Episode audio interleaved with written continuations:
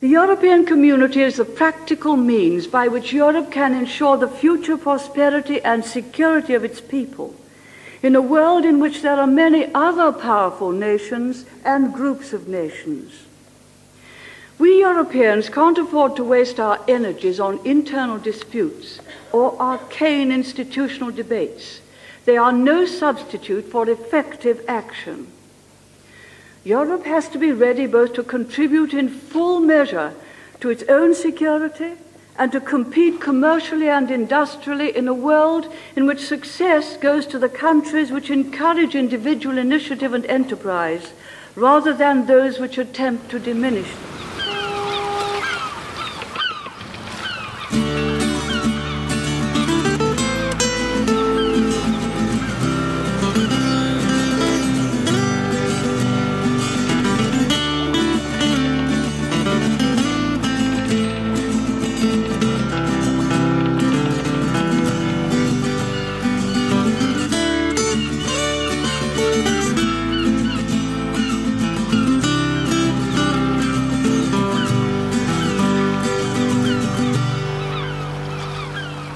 Willkommen zum Klamautercast 156. Heute geht es jetzt wirklich um den Brexit und ich sitze hier mit Philipp Oltermann. Hallo Philipp. Hallo. Ja, und wer ist Philipp Oltermann überhaupt? Das ist eine philosophische Frage. Nein, ich bin ähm, Deutschland-Korrespondent der britischen Tageszeitung The Guardian. Ich bin eigentlich äh, Norddeutsch, Schleswig-Holsteiner, aber ich habe Mhm. ähm, äh, ich bin mit 16 damals nach England gegangen und habe Mhm. dort äh, 16 Jahre lang insgesamt äh, gelebt. Dort, Mhm. studi- äh, bin dort zur Schule gegangen, habe dort studiert Mhm. und habe dort auch angefangen, äh, journalistisch zu arbeiten. Und ich bin jetzt seit zweieinhalb Jahren hier als Deutschland-Korrespondent in Berlin. Ja, und äh, ist das noch für länger oder willst du demnächst? Das ist erstmal unbegrenzt. Oh, ja. das ist Ganz schön. Ja. Ich bin also, ich meine, es war kurz vor dem Brexit, dass ich Mhm. wieder zu übergesiedelt bin. Mhm. Mm, Es fühlte sich danach eigentlich ganz gut an, hier zu sein und nicht in London, muss ich sagen. Mhm. Das ist, ähm, das ist, muss man auch als mh, objektiver Beobachter manchmal eingestehen, finde ich, dass so politische Entscheidungen auch manchmal wehtun können. Mhm. Also ich habe ähm, das immer sehr an Großbritannien und an England äh, geschätzt, dass ich eigentlich äh, sehr gut aufgenommen wurde damals. Mhm. Es gab, das war so in den 90ern, 96, da war Mhm. viel in den deutschen Medien die Rede davon, dass äh, dass die Engländer eigentlich die Deutschen immer noch hassen würden, dass es immer so viele Vorurteile Mhm. geben wegen dem Zweiten Weltkrieg. Mhm. Das habe ich muss, ehrlich gesagt gar nicht so erlebt. Ich habe die Mhm. Engländer immer als sehr ähm, offen erlebt, ähm, äh, wissensbegierig. Ja, ja. Ähm, und das trotzdem war dann dieses Referendum irgendwie so ein bisschen so ein, das tat schon so ein bisschen weh, Mhm. weil man plötzlich das Gefühl Mhm. hatte, ähm, ihr habt mich irgendwie gar nicht so als doch als gleichen, Mhm. als gleichgestellt empfunden. Mhm. Ähm, das war natürlich bei vielen Leuten nicht so, das war die Hälfte des Landes, aber trotzdem. Es Ja. hat ein bisschen gedauert. Ich denke, jetzt ähm, äh, interessiert mich auch Großbritannien. Ich, ich weiß auch immer dieses Land immer noch sehr zu schätzen, die Kultur ähm, und auch die Debattenkultur. Ja. Ähm, vielleicht, vielleicht zieht es mich irgendwann mal wieder hin. Wer Ja. weiß.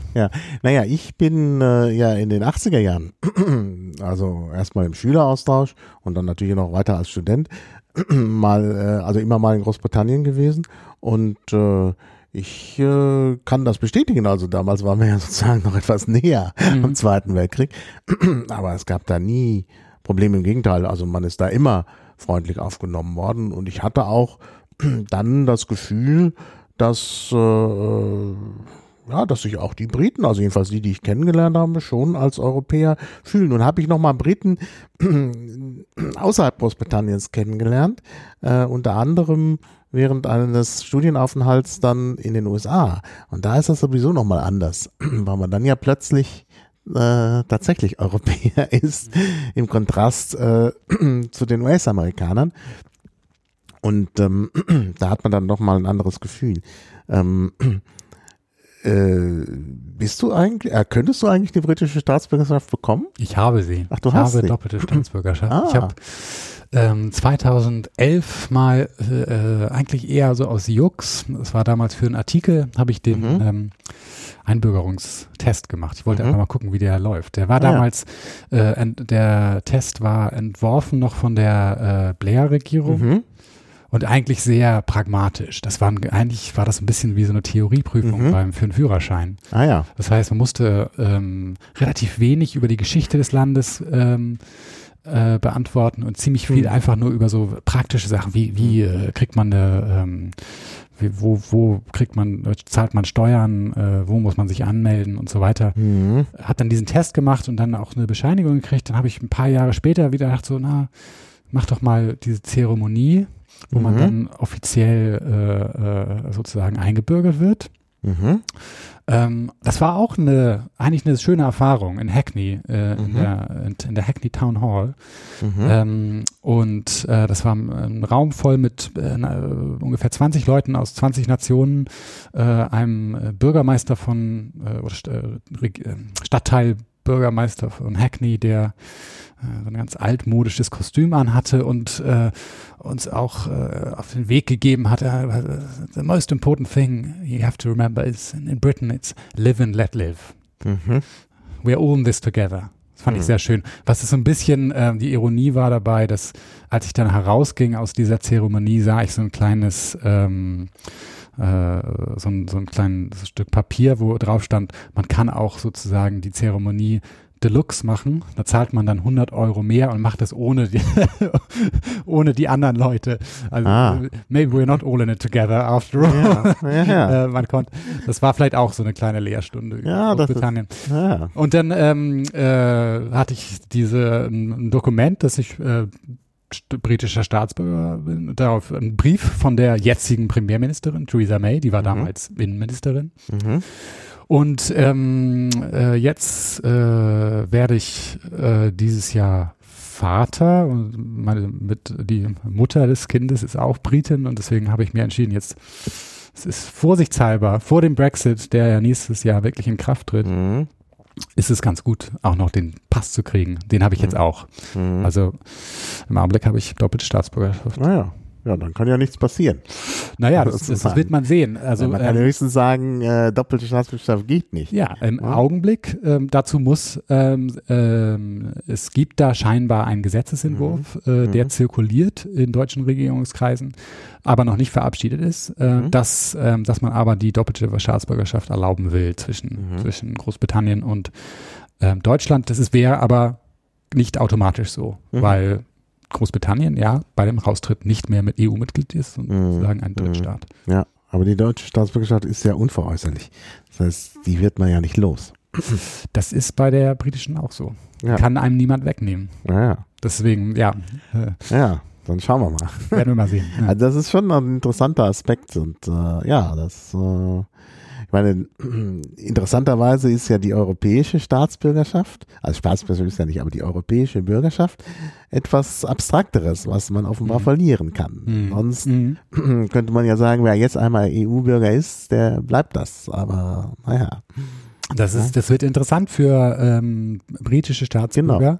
was ähm, mit denen äh, passieren wird. Und das ist auch Mhm. ein Thema, das ähm, unter dem Radar der Öffentlichkeit finde ich, Mhm. ein bisschen abläuft, Ja. sowohl in Großbritannien als auch in, in Mhm. Deutschland. Es gibt Ja. viele ähm, Menschen, die sich Sorgen machen, weil im Augenblick wäre die Mhm. Lösung, ähm, dass ähm, sozusagen, dass, dass man ähm, die Rechte in dem Land, also ein Brite, der in ähm, Berlin wohnt, würde seine Rechte in Mhm. Deutschland ja, ja. behalten, aber könnte dann nicht in, in mal nach Fra äh, Frankreich umziehen und hätte sozusagen nicht die gleichen Rechte, die Genau. er vorher hatte. Ja, das ist, das ist sicherlich, das ist sicherlich ein Problem. Da gibt es natürlich auch Überlegungen, äh, denke ich, dass das, das ist ja eigentlich nicht so richtig äh, der Sinn einer Verfassung und einer Staatsbürgerschaft. Denn die Leute richten sich ja darauf ein. Die müssen sich auf irgendwas ja verlassen können. Mhm. Also es kann ja, es liegt ja vielleicht an Europa, dass jemand hergekommen ist und, und sich dann hier ja. vor 20 oder 30 Jahren eingerichtet hat. Und dann sagt man plötzlich, Edge, du hast dein Leben sozusagen fehlgeplant, weil jetzt alles anders ist. Das ist dann schon schwierig. Und es ist vor allen Dingen, ich meine, wenn man, es gibt natürlich ähm, Briten, die 50 oder älter sind und jetzt nicht unbedingt mhm. nochmal planen, nochmal äh, wegzuziehen. Ja, Umgekehrt auch genau. Deutsche in Großbritannien, die genau. vielleicht nicht. Aber was ist mit jungen, jüngeren Leuten, die jetzt gerade äh, ein Studienjahr ähm, äh, mhm. in Deutschland machen und sich vielleicht äh, in zwei, drei Jahren einen Job in, in Paris annehmen mhm. möchten. Ja, ja. ja, ja. Das, das ist, also äh, mhm. es ist halt gerade diese junge Generation, die ja ähm, eher gegen den Brexit gestimmt hat, die ja. an äh, im Augenblick am meisten leiden würde. Ja, ja, genau. Na, wir sind schon mitten im Thema. Aber eigentlich wollte ich ja zuerst fragen, wie es zum Brexit kam. Äh, du hast das ja auch dann damals ja noch in, äh, zum größten Teil in Großbritannien miterlebt. Mhm. Ich habe damals auch ähm, schon früher, also zwei Jahre davor, manchmal über dieses Thema für deutsche Zeitungen äh, geschrieben und ich äh, hatte so ein bisschen ähm, Sorge, dass man das in Deutschland nicht ernst genommen hat hm. damals. Das hat man auch nicht ernst genommen. Also ich habe es nicht ernst genommen. Ich weiß ja nicht, ob ja. andere es ernst genommen haben. Aber ich habe gedacht, ah, jetzt machen die da so eine Abstimmung. Und war ja auch klar, der Cameron hm, hatte ja sozusagen schon die, die schottische äh, die Abstimmung, also mhm. über die Trennung Schottlands gut überstanden. Ah, hat er gesagt, so, jetzt machen wir den gleichen Trick nochmal mhm. ja, und holen alle ins Boot durch so eine Abstimmung, wo dann alle sagen, nö, also EU wollen wir. Ja, und da, ja. Aber ich glaube, es geht sogar noch tiefer als, als jetzt diese tagesaktuelle Politik. Cameron, gut, der hat äh, das vielleicht so mit Schottland ganz gut, äh, sah ganz gut aus, mhm. auch aus deutscher Perspektive. Aber in Deutschland hat man ja noch, dass dieses Bild der Briten als eine urpragmatische Mhm. Nation, also der, die, ähm, die Erfinder des Common Sense, das geht mhm. ja ziemlich tief. Ja, das gab es ja, ja, schon, äh, mhm. sieht das schon seit dem 19. Jahrhundert oder noch viel länger. Mhm. mhm. Also es gibt so eine schöne Geschichte, an die ich immer denken muss, oder einen, einen Aufsatz von Stefan Zweig über Gärten, äh, das heißt, glaube ich, äh, Gärten im, im Zeiten des Krieges oder so, mhm. wo er aus London berichtet, als der Erste Weltkrieg ausbricht und, äh, nee, der Zweite Weltkrieg, Entschuldigung. Und er erinnert sich, wie er in Wien war, als der Erste Krieg, Weltkrieg ausbrach. Und er sagt, mhm. Wien war ganz Wien in, äh, in den Wirtshäusern und äh, die haben äh, alle haben diskutiert und laut, laut geschrien und sind auf die Straße gegangen und Fahnen geschwungen. Und er, er erinnert sich, als er in London war und äh, der, äh, die Nachricht kam durch, der Krieg äh, bricht aus. Da sind die Briten einfach äh, in ihre Gärten gegangen und haben gegärtnert. Mhm. Äh, also diese, diese Ur, also eine, eine Ruhe, Ruhe äh, im Angesicht der, äh, des, des Chaos äh, und auch irgendwie so, so, so, eine, so eine, ja, so ein Pragmatismus, der irgendwie auch verwurzelt ist tief und das hat, glaube ich, mhm. äh, sich auch dann im, im äh, deutschen Bewusstsein so verwurzelt, dass man dachte immer, die Briten, das ist, äh, die sind pragmatisch, die würden sich nie für so eine radikale Entscheidung mhm. entscheiden. Was man übersehen hat, war, also äh, mein Eindruck war schon ähm, jetzt bevor dieses, die Referendumskampagne anfing, mhm. da gab es schon ein Problem und das war ein Generationsproblem in der Politik. Mhm. Dass es, ähm, es gab einfach keine wirklich passionierten EU-Befürworter mehr.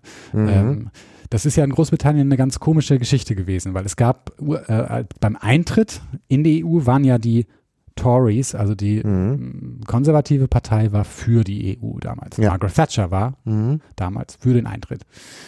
Und die, ähm, die Labour-Partei, die Linken, waren eher skeptisch.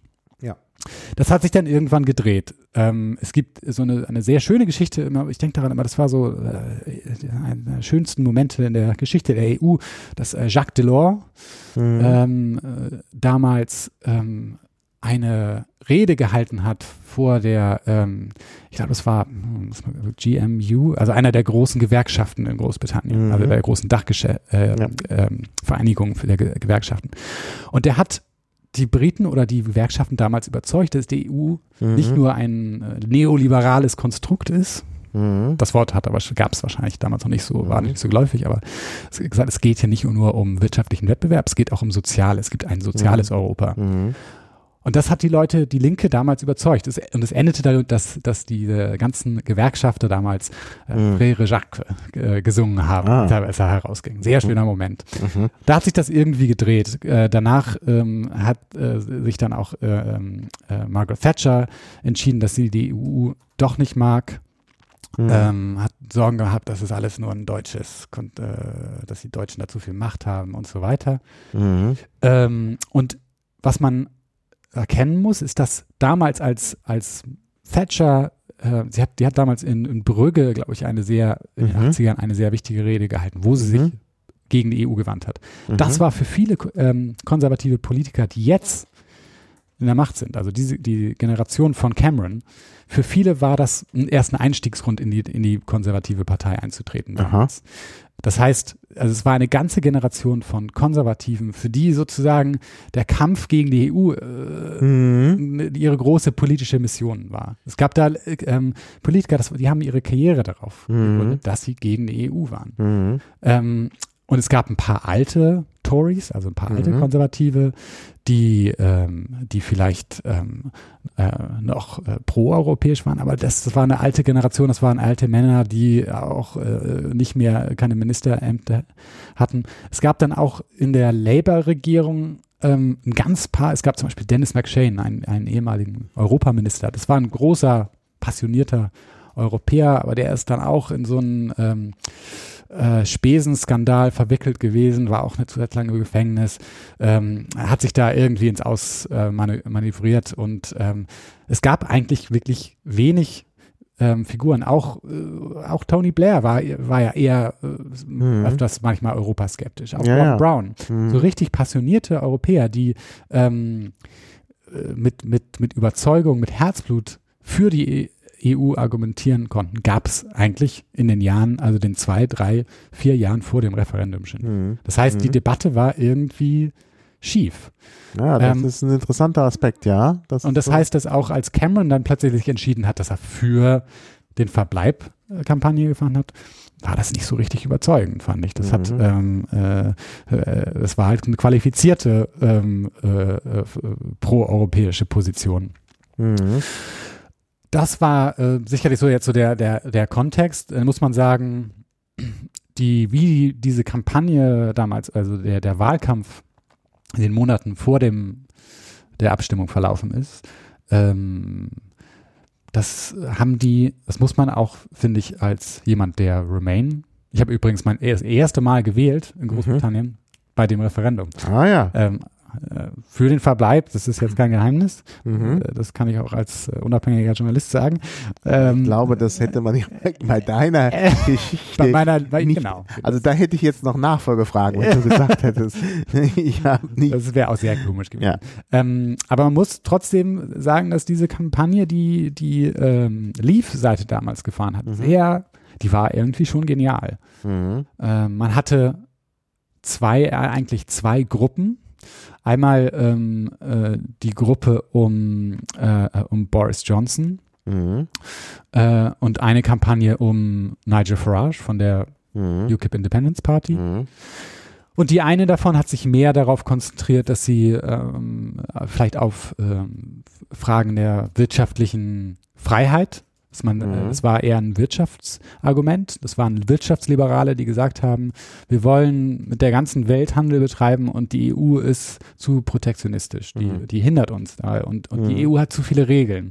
Red mhm. Tape ist so ein, ja. ist so ein Begriff. Ähm, äh, der immer wieder, das ist so ein, so ein, so ein Klischee, das, das man in jedem Artikel ja eigentlich in der britischen Presse liest, über äh, mhm. damals auch, ähm, immer äh, diese, diese unglaublichen vielen Regulierungen und die Europäer machen so viel, die sind anders als wir, die, die machen, müssen immer alle mhm. alles aufschreiben, wir sind da pragmatischer und, und ja. lösen äh, Sachen durch Gab es da eine spezielle Bedeutung? Also meine Red Tape ist klar. Äh, Also irgendwie Begrenzung oder so, aber, mhm. aber oder gab es da irgendeinen einen konkreteren Bezug? Warum Red Tape? Mm, es gibt, also es gibt ein berühmtes Beispiel, was, was immer wieder hervorgezogen war, war das äh, Working Time Directive.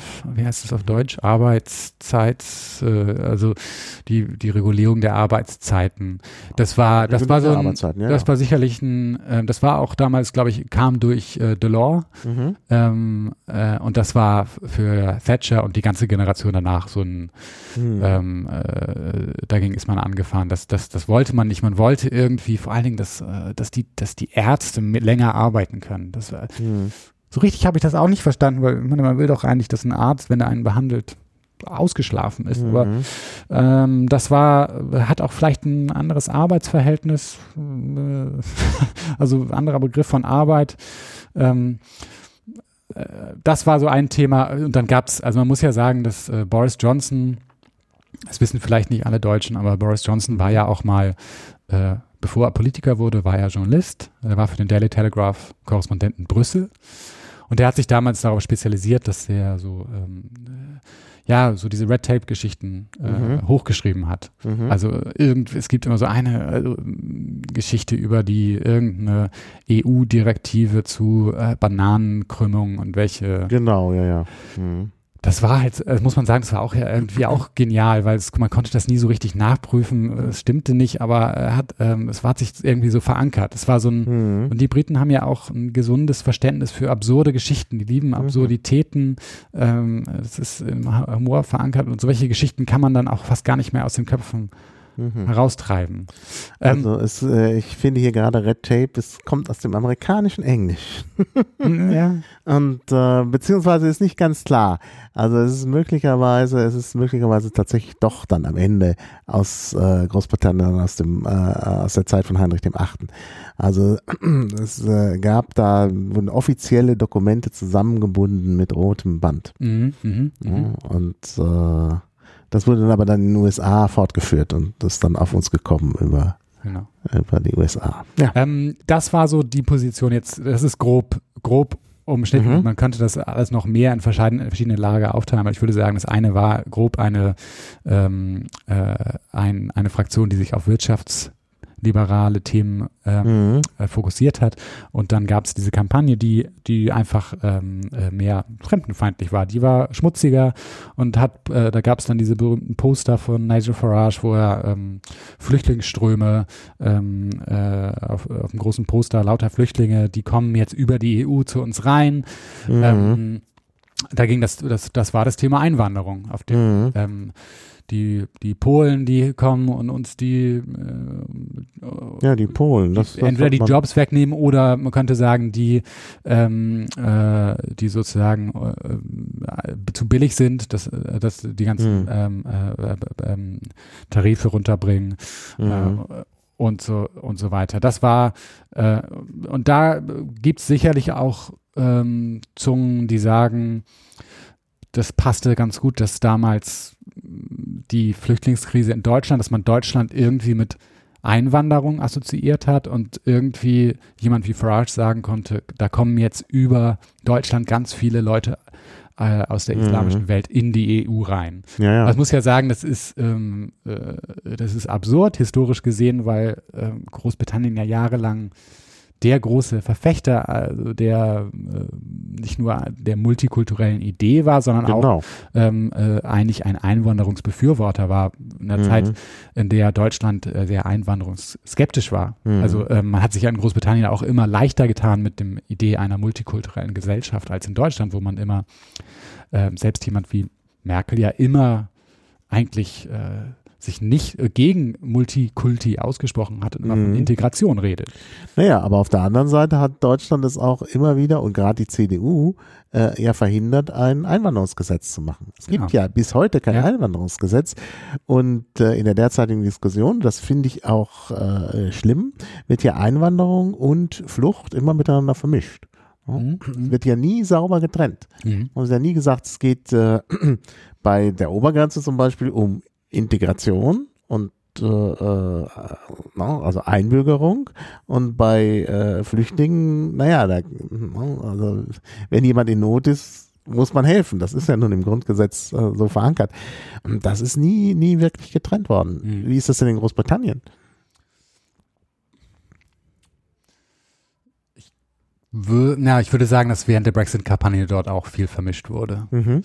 Mhm. Aber ich denke, dass sich, äh, dass ähm, Großbritannien sich ja schon viel länger eigentlich gewöhnt hat an die Idee, dass, dass Großbritannien ein Einwanderungsland ist. Hm. Das ist ja schon ähm, äh, in der Nachkriegszeit so gewesen. Da, als, Mhm. als man letztendlich ein, äh, sich gesagt hat, okay, wir sind, wir waren ein, ein Empire und wir haben Ja. diese ganzen äh, Menschen in der ganzen Welt, die irgendwie Mhm. britische Staatsbürger sind und äh, die gehören jetzt auch irgendwie dazu. Damit diesen, diesen mentalen Sprung hat man damals Mhm. ähm, ja schon vor viel längerer Zeit irgendwie äh, Mhm. vollzogen. Und man muss auch sagen, ähm, ich, äh, man, ich finde, man kann nicht, es ist schwierig so zu pauschalisieren, dass, dass, äh, dass alle Brex, also Brexit-Befürworter Rassisten sind. Viele davon sind ja äh, nicht unbedingt weiß. Also es gab, es gibt Ja. ja, es gab auch ein Argument, das ähm, bei vielen Leuten gezogen hat, das gesagt hat, wieso dürfen denn Leute aus Indien oder Pakistan oder ähm, oder äh, Neuseeland, äh, wieso ist das für die schwieriger, äh, ein Arbeitsvisum zu bekommen in Großbritannien als ein, jemand aus Ru Rumänien, Mhm. Polen? Mhm. Wir haben doch ganz viele historische Beziehungen zu diesen Leuten. Ja, ja.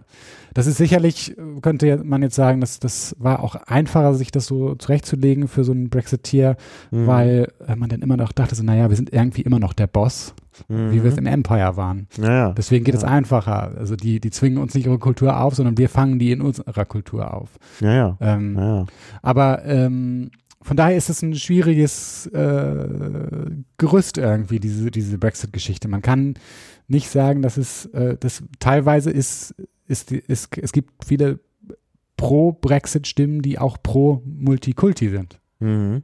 Mhm.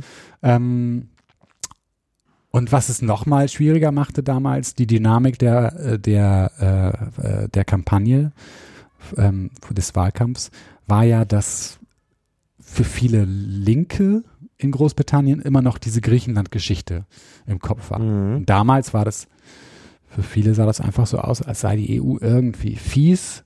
Griechenland war der Underdog. In Großbritannien Mhm. ist man immer Fan vom Underdog. Das ist Mhm. auch gut so. Ähm, und dass die EU gar nicht mehr so, so nett und liberal her, äh, Mhm. rüberkam. Und deswegen ist es auch jetzt, wenn wir jetzt den Sprung mal kurz machen, wie ist die, wie ist die Stimmung jetzt? Mhm. Ich würde sagen, dass, dass das immer noch ziemlich gespalten ist. Also ich Mhm. finde, ähm, es gibt auch jetzt sehr viele Unterstützer von Jeremy Corbyn, auf, also Mhm. sehr auf dem linken Spektrum, die sagen, wir müssen jetzt den Brexit durchziehen. Die machen sich auch vielleicht komplett andere Hoffnungen, was danach passiert, als, als die Konservativen. Aber, Aber, Jeremy Corbyn hat doch gesagt, wir müssen den Brexit nicht durchführen. Oder, oder äh, habe ich da was nicht mitbekommen? Ja, das war, äh, das, das ist kompliziert. Äh, Corbyn hat äh, für Remain gestimmt, hat er Mhm. gesagt. Mhm. Das haben aber viele bezweifelt, weil, äh, weil Jeremy Corbyn ist, ist einfach ähm, äh, eher, kommt eher aus der Ecke von Labour, wo man sozusagen wie früher europaskeptisch war, wo Mhm. man die EU als ein, ähm, äh, ein ein Konstrukt empfunden hat, in dem nur le- neoliberale Regeln Mhm. äh, gelten. Naja. Ähm, und deswegen ähm, äh, hat er sich jetzt, jetzt im Augenblick ist seine Position äh, sehr ähm, verhalten. Er hat, der hat, ähm, er hat, glaube ich, sehr große Angst davor, dass er die Leute, die, die Labour-Wähler, die aus der Arbeiterklasse, die für den Brexit Mhm. gestimmt haben, dass er, die will er nicht ähm, wegscheuchen. Und im Mhm. Augenblick scheucht er eher die Liberalen weg, die den Brexit wieder, die eine zweite, eine, zweite Abstimmung haben. Und Im. Augenblick ist, würde, würde Jericho nie sagen, dass man ein zweites Referendum will. Also ich, Mhm. er ist eher auf der Seite. Wir, wir müssen den Aha. Brexit machen und er würde auch im Augenblick, wenn ich das richtig verstanden habe, die Position wechselt manchmal, aber er würde auch sagen, wir müssen aus dem Binnenmarkt austreten. Mhm.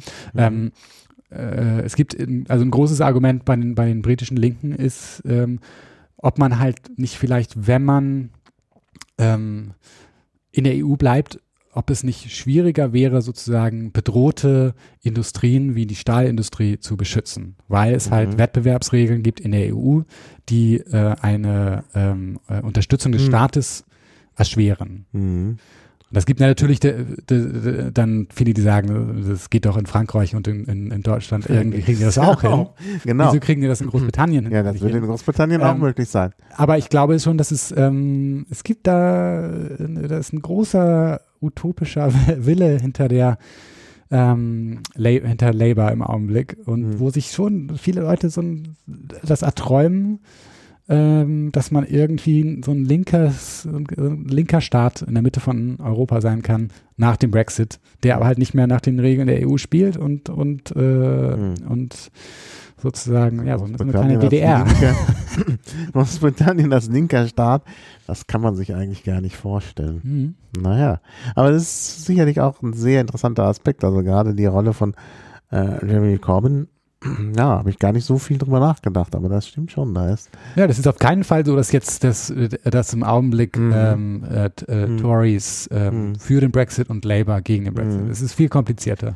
zumal ja auch das soziale Europa wirklich nicht so funktioniert hat, wie man sich das ursprünglich gewünscht hat. Ne? Also das ist ja, das, die Geschichte gibt ja irgendwo auch den, den äh, Labour-Anhängern recht. Ne? Ja, also ähm, ich denke, es gibt, die EU ist so kompliziert und hat so Mhm. viele, weil es ja einfach ähm, äh, keine Hm. was ist die EU? Es gibt so Ja. viele ähm, äh, Elemente der EU und letztendlich Mhm. sind es dann auch auf einer gewissen Ebene ja nur Nationalstaaten, die zusammenarbeiten. Ja. Wo, wenn man dann sagt, Ja. die EU, dann sind das ja auch nur, äh, Mhm. die ist auch nur die Summe von Sozial Sozialstaaten. Aber stimmt, unter Delors hat man irgendwie das geschafft, dass man so eine Identität stiftet um die Mhm. EU, die äh, mit sozialen, mit dem sozialen Europa zu tun hat. Das kommt, Ja. das, das klingt nicht über, äh, über die Debatte äh, hinweg. Mhm. Man hört, also Mhm. wo, wo findet man dieses soziale Naja. Ähm, äh, Europa im Augenblick, Mhm. außer vielleicht ja bei einigen Abgeordneten im Europäischen Parlament Mhm. ähm, und vielleicht dann bei äh, gut ähm, ähm, äh, Versteuerung von von äh, von von Google und und Amazon. Da Mhm. vielleicht sieht man, äh, kann man ansetzen und sagen, da da äh, Mhm. arbeitet die, die EU irgendwie für eine gewisse soziale Gerechtigkeit. Mhm. Aber es fehlt so ein bisschen so das Gesicht oder die Stimme, die das, äh, die das auch ähm, Ja. äh, vereint und, und, Ja. und äh, äh, an die Bevölkerung bringt. Das ist Ja. sicherlich ein Faktor. Gab es eigentlich damals in der äh, Diskussion um den Brexit, also vor der Entscheidung, auch bestimmte Argumente der äh, Brexit-Gegner, die speziell äh, äh, auf Großbritannien zugeschnitten waren? Denn ich meine, äh, das Argument, dass so ein Binnenmarkt gut ist, das ist, äh, das ist kein Argument für den, also unbedingt ein überzeugendes Argument für Briten. Ja, also ich meine, das, das, das klassische Argument ist halt, dass, ähm, äh, äh, dass die EU, wie wir sie kennen, die halt Mhm. vielleicht ein bisschen äh, eher liberal als, als sozial ist, Mhm. auch ja irgendwie eine Errungenschaft der Briten ist. Mhm. Das kam von, wir Nee. gesagt haben, wir haben doch Ah, ja. den, Bi- den, den, den äh, Binnenmarkt, das Ja. war doch eine britische, das war eine ein britische, britischer, Sie- das wollten wir doch immer, das war doch eigentlich unsere ja, das Vision. stimmt, ja. ähm, von daher ähm, denke ich manchmal, diese ganze Brexit-Geschichte ist eigentlich irgendwie so ein Psychodrama, äh, so, so ein, äh, wie sich Großbritannien äh, gegen ein Spiegelbild, sein eigenes Spiegelbild ähm, Mhm. äh, in den Krieg zieht. Also so, es, es hat, glaube ich, äh, mit einer tiefen Krise auch von des Liberalismus zu tun Mhm. und einer, einem Liberalismus, den Großbritannien ja wirklich, äh, also der die Nation war, die, die den mit Mhm. ähm, äh, gebildet hat. So. Mhm. Ähm, also äh, Ja, und, und gleichzeitig jetzt noch, um, um, um Boris Johnson zurückzukommen. Mhm. Das ist, das ist wirklich ein Psychodrama. Das, äh, Mhm. Boris Johnson hat lauter Legenden über Brüssel erfunden Mhm. und Ja. 20 Jahre später kämpft er gegen diese, diese Drachen an, die er damals sich erträumt hat. Oder Mhm. diese Monster. Mhm. Das hat wenig mit der Realität zu tun. Das ist, äh, es ist schon irgendwie ja, so, ein- so, so, ein, so ein Kampf auch gegen die äh, eigene Seele Mhm. äh, für die Briten. Das, ist, äh, das macht das nochmal viel schwieriger. Ja, ja, ja, ja. Das ist, äh, das ist schon eine interessante Sicht, aber ich glaube, da ist tatsächlich was dran. Dass äh, möglicherweise da so eine innerbritische äh, oder dass, dass Großbritannien da ein bisschen mit sich selbst ringt. Genau. Ja, und ja. Ähm, viele, also es, dadurch, dass, dass es im Augenblick so schwierig definiert ist, was, was eigentlich, was kommt eigentlich nächstes Jahr Mhm. nach diesem Brexit, Mhm. ähm, Ja. kannst du im Augenblick dafür äh, Utopisten auf, äh, auf dem ganzen politischen Spektrum finden, Mhm. die sich dafür begeistern lassen. Ja. Das heißt, du Mhm. findest ähm, äh, äh, äh, Linke, die sich irgendwie erträumen, dass vielleicht gerade ein, ein Kollaps der Mhm. wirtschaftlichen Ordnung Mhm. endlich irgendwie ja so eine Art äh, Revolution ist, die wir uns erträumt Ja, haben das und dann, dann steigt äh, Mhm. ein äh, sozusagen ein sozialistisches Großbritannien Mhm. wie der Phönix aus der Asche, Mhm. aus diesen, diesem Chaos hervor. Ja, das ist Das- tatsächlich eine marxistische Theorie, dass Ja. aus dem Kollaps Und das- dann das gibt die wirklich Leute. Gesellschaft kommt. Ja. Es gibt so einen intellektuellen Kreis von sehr linken, auch teilweise sehr interessanten, klugen, teilweise sehr äh, absurden Mhm. Figuren um Corbyn herum, die, und da gibt es viele Leute, die haben äh, sich, überlegen sich, wie würden wir das denn machen, wenn, wenn wir an die Macht kommen, durch, Mhm. vielleicht gerade durch diesen Kollaps, dass, dass plötzlich Ja. die, die Tories ähm, aus der, weil, weil, weil, weil die Wirtschaft irgendwie Mhm. ähm, äh, in Flammen aufgeht. Ja. Das- Also das heißt auf der Seite und dann gibt es natürlich auf der anderen Seite die ähm, ähm, die Leute an der Tory Party vor allen Dingen, die wirklich ähm, utopistisch ähm, libertär sind mhm. und ähm, einfach äh, sich irgendwie vorstellen, dass, dass, ähm, dass es möglich wäre, sozusagen ein Großbritannien, das überhaupt keine Regeln mehr hat, wo der Staat eigentlich gar nicht mehr mit, Mhm. mitspielt und ähm, äh, wo wir halt diese ganze, das ganze Red Tape wegschneiden. Und ähm, Ja, aber dann ist ja Großbritannien nicht alleine in der Welt. Dann kommen, kommt irgendwie, sagen wir jetzt mal Argentinien und sagen, Moment mal, ihr wollt uns was verkaufen, könnt ihr gerne machen, aber dann aber Steuern. Und wie war das noch mit den Falklandinseln und so? Ja, und dann, ja, ich meine, das ist das, das ist, aber diese, diese Vision, ja. die ist so weit weggerückt von der Realität, dass, Mhm. dass sie eigentlich, äh, die wird intakt bleiben, bis sie irgendwie ähm, äh, kollabiert mit der Realität. Mhm. Ich meine, man sieht das ja auch, äh, diese, diese Libertären sind ja die großen äh, Transatlantiker oft. ja, ja. Äh, und wenn man jetzt Trump sieht, ist es ja auch, auch wenn diese beiden Mhm. epochalen Ereignisse ziemlich nah aneinander lagen und auch Ähnlichkeiten hatten, Mhm. äh, der Brexit und, und die Wahl von Trump, sind die ja irgendwie anders. Äh, das heißt, ähm, die, die, die in Großbritannien träumt man von einem äh, unlimitierten Freihandel. Mhm. Trump sieht einfach den Ja. Sinn von Freihandel nicht. Nee, also mit Trump gibt es keinen, keinen Und das, da fängt schon manchmal jetzt Ja. an, die Software irgendwie zu, äh, gibt schon langsam den, den Kurzschluss bei einigen ja, äh, Libertären auf der, ähm, auf, der, auf der britischen Seite, die sich eigentlich Ja. immer erträumt haben, dass Mhm. sie sagen, wir gehen weg aus Mhm. der ähm, aus der EU und, und, und umarmen uns mit Groß mit Amerika und wir Mhm. handeln ganz toll mit Amerika und Mhm. mit Australien und äh, so, so langsam äh, merkt man Mhm. irgendwie, ja, äh, wie sieht- würde dann überhaupt so ein, so ein, ein Handelsabkommen mit Amerika Mhm. aussehen und äh, ist das vielleicht gar nicht so frei, wie, wie wir Mhm. das uns damals vorgestellt haben. Gibt es denn da jetzt äh, Leute, die aktiv sind in der britischen Regierung und Handelsabkommen irgendwie in die Wege leiten? Denn ich meine, im Grunde müssten diese Handelsabkommen mit den verschiedenen Ländern, die dann ja auch Freihandel ermöglichen, die müssten ja eigentlich alle schon im März, also in neun Monaten, müssten die eigentlich fertig sein. Ja, das, ähm, äh, es gibt ja, ähm, Theresa May hat ja damals ähm, äh, zwei Brexit-Befürworter ähm, mit, mit Ministerposten gesegnet.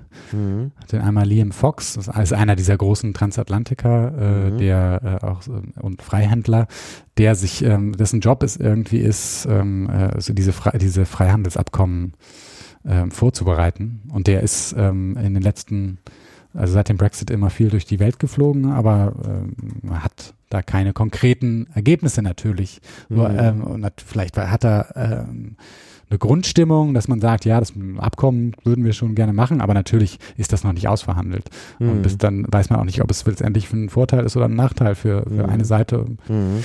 Ähm, äh, und der andere ist äh, David Davis, der, der äh, Brexit-Minister. Der hat damals kurz vor dem Brexit-Referendum hat er gesagt, am Tag nach dem Brexit-Referendum ist unsere erste Haltestelle ist nicht Brüssel, sondern Berlin. Mhm. Wir gehen direkt nach Berlin und wir verhandeln unseren ersten Vertrag für die Autobauer, dass sie auch, mhm. ähm, er ist, glaube ich, erst eineinhalb Jahre später mhm. überhaupt zum ersten Mal nach Berlin gekommen. Ah, ja. ähm, und natürlich gibt es äh, diese, diese Handelsgespräche mit EU-Staaten überhaupt mhm. nicht. Hat es mhm. überhaupt noch nicht gegeben. Mhm. Naja, es sind ja auch die anderen wichtig. Dann nehmen wir da einen Punkt, das habe ich gelesen, vielleicht sogar im Guardian, hoffentlich jetzt nicht in einem, oder auf, ist ja egal, in einem Artikel von dir, ich weiß nicht mehr genau, äh, dass es halt diese Schwierigkeiten gibt, wenn die Schotten weiter ihren Whisky verkaufen wollen. Nach der EU, der zweite Abnehmer äh, sind äh, die südamerikanischen Staaten mhm. und da wird er jetzt zollfrei importiert aufgrund eines Handelsabkommens mit der EU. Mit Mer Mercosur heißt das, glaube ich, da.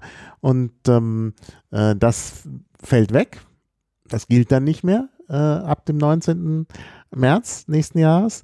Und dann ist dort de, der Einfuhr, Einfuhrzoll auf äh, äh, Alkohol ist 120 Prozent. Das heißt also, da wird weniger Whisky verkauft werden können. Ja? Ja, ich denke, also es, es ist, ich finde es, ähm, ich bin kein Wirtschaftsexperte, das mhm. ist wichtig, das zu sagen.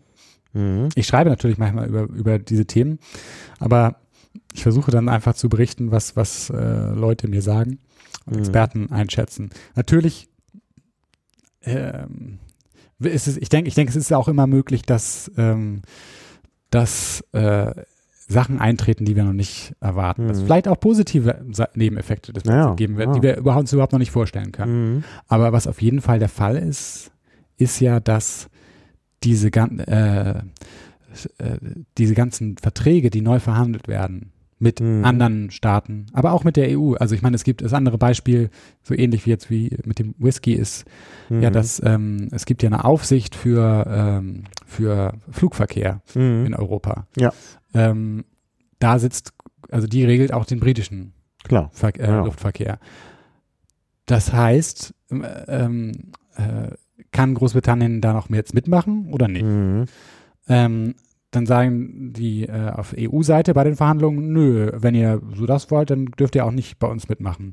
Dann mhm. sagen die Briten, naja, dann bauen wir halt unsere eigene ähm, mhm. Aufsicht auf. Aber das ist ein, das ist, das ist ein leeres Argument, weil die haben keine, also es, es ist nicht, die haben nicht genug Zeit dafür. Es, ist, mhm. es hätte eigentlich schon längst ähm, ja. äh, äh, aufgebaut werden. Also ja. äh, es hätte schon ein neues Institut geben müssen, mhm. das, das, das daran mhm. arbeitet. Das gibt es mhm. aber nicht. Das heißt, mhm. im Augenblick hat da ähm, ist ähm, einfach die EU ein viel stärkeres Argument, mhm. weil ähm, äh, die britische Regierung oder der Regierungsapparat oder der Verwaltungsapparat einfach nicht das alles auf einmal bewältigen kann. Das ist so mhm. viel, mhm. dass das, mhm. das wird ähm, Jahrzehnte, schätze ich, dauern, bis man mhm. all diese Verträge wieder ähm, neu aufbaut und Institutionen ja, aufbaut, klar. die sozusagen die EU ersetzen. Mhm. Von daher hat ähm, hm. ähm, und ich denke, also das ist das Interessante, natürlich ist es auf EU-Ebene immer so, dass, dass man bis ans Ende verhandelt. Mhm. Das haben wir auch in Griechenland gesehen. Mhm. Und ja. am Ende gibt es dann meistens doch irgendwie eine Einigung. Mhm. mhm. Aber ähm, in Griechenland haben wir auch gesehen, dass wenn es diese eigenen, äh, ganz am Ende ist es eigentlich keine Verhandlung mehr, sondern es ist ein mhm. Angebot der stärkeren mhm. Seite. Ja. Und man sagt, take it or leave it. Und ich sehe nicht, wie das anders kommen kann beim Brexit. Dass irgendwann auf, auf deutscher Seite ist man da sehr, äh, will man da nicht so gerne drüber reden, hm. weil man will sich ja auch nicht irgendwie noch nicht so festlegen hm. und es auch bei den Verhandlungen jetzt sieht das noch nicht gut aus. Wie das dann eigentlich, was wäre das dann? Ist das ein, hm. Freihandelsabkommen ähm, äh, oder was, was ist das, was dann letztendlich auf dem Tisch liegt, hm. in den, äh, wenn es 5 vor 12 ist? Hm. Ähm, aber ich denke, das, äh, das läuft darauf hin, dass, dass dieses Angebot dann, dass es eigentlich am Ende keine Verhandlung mehr ist, sondern mhm. einfach ein Angebot. Mhm. Take ja. or leave it. Naja, oder aber man sagt, ich meine, das ist ja ein bisschen anders, äh, die Situation ist ein bisschen anders als in Griechenland. Die Zeit läuft ja nicht wirklich ab. Man kann ja sagen, okay, gibt jetzt zwei Jahre Verlängerung, wir fahren nur weiter. Und wenn die dann gegen Ende, also erstmal gibt es ja ein Jahr Verlängerung, 2020, äh, und dann sagt man, ja, dann machen wir jetzt nochmal zwei Jahre Verlängerung. Und äh, ja, ja, das hat Sebastian Kurz, äh, der österreichische Kanzler, gerade vor ein paar Tagen so angedeutet. Man Mhm. könnte das ja verlängern. Mhm. Ich weiß nicht, ob das politisch in äh, Großbritannien vermittelbar ist, ehrlich Mhm. gesagt. Mhm. Also wir, ähm, man sieht ja, ähm, heute, heute ist die, ähm, ist die Premierministerin auf ihrem, äh, auf dem Landsitz der britischen Regierung und hat ihr, ihr ganze Minister um sich geschart, um denen Mhm. sozusagen ein neues Angebot äh, zu vermitteln, was man der EU machen will. Mhm. Mhm. Ähm, aber ich habe noch nicht auf mein Handy geguckt, was passiert ist, aber es kann gut sein, dass dieses Angebot abgelehnt wird und dass es Rücktritte gibt, Mhm. weil ähm, Theresa May zwischen den Fronten steht. Es gibt äh, die, die, die Leute, die den harten Brexit wollen Mhm. Und es gibt die, die den soften Brexit wollen. Mhm. Und es gibt jetzt, die Dynamik ist so absurd, dass, glaube ich, die, die den soften Brexit wollen, vielleicht gerade so eher auf den harten Brexit hinsteuern, weil wenn es den harten Mhm. Brexit gibt, dann gibt es vielleicht wirklich erstmal äh, Panik und dann doch einen soften Mhm. Brexit. Mhm. Während die, die den harten Brexit wollen, gerade vielleicht doch eher einen soften Brexit ansteuern, weil Ja. ist man, kommt man wenigstens über die Zielgerade und ist wenigstens raus aus dem. Mhm. Ja, ja, ja, ja. Ja, das ist wirklich eine interessante Dynamik. Aber es, das ist natürlich auch, äh, ja, das ist ganz natürlich eigentlich an der Stelle, dass die Leute sich so verhalten. Naja, aber ich denke, ähm, das ist ja ein harter Brexit. Äh, naja, also bestimmte Dinge brauchen ja doch eine Lösung. Ich glaube, dass das auch das Konzept des harten Brexit eine im Grunde auch eine Utopie ist. Denn ich meine, bestimmte Dinge müssen halt gelöst werden. Also zum Beispiel, wie es mit der Grenze in Irland ist. Da, da, das geht ja nicht ohne Lösung. Mhm. Ja. Ja gut, es geht auch ohne Lösung, dann ist so alles so wie, wie, wie es jetzt ist und dann, äh, ja, aber was passiert dann? Dann, dann, nee, also, Also ich kann ja mal versuchen, jetzt einfach für äh, unsere deutschen Zuhörer zu, zu wenigstens zu äh, darzustellen, was das Argument der hm, Brexit-Befürworter zum Thema Ja. Griech, äh, griechische, irische. Gren Grenze ist. Ja.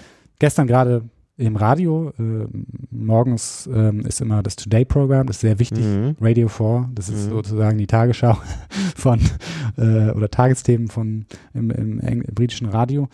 Dort hat ähm, ein Minister von Theresa May vorgeschlagen, dass äh, der harte Brexit sei kein Problem, weil dann würde man ja gar keine Zölle erheben auf der, auf, man würde einfach von britischer Seite würde man sagen, null Zölle. Wir sind ja freie Händler. Wir mhm, wollen gar keine Zölle. Wir lieben den freien Handel. mhm, Und dann äh, würde ja doch die EU keine Zölle erheben. Doch, dann, dann liegt es ja an der EU, wenn die Zölle erheben. Ähm, das wurde da im Radio so akzeptiert. Hm. Ähm, hm, aber wenn ich das, wie ich das richtig ähm, äh, verstehe, ist das eigentlich gar nicht möglich, weil Hm. äh, die Welthandelsorganisation, das wäre dann, würde ja unter Hm. deren Regeln naja, äh, äh, spielen.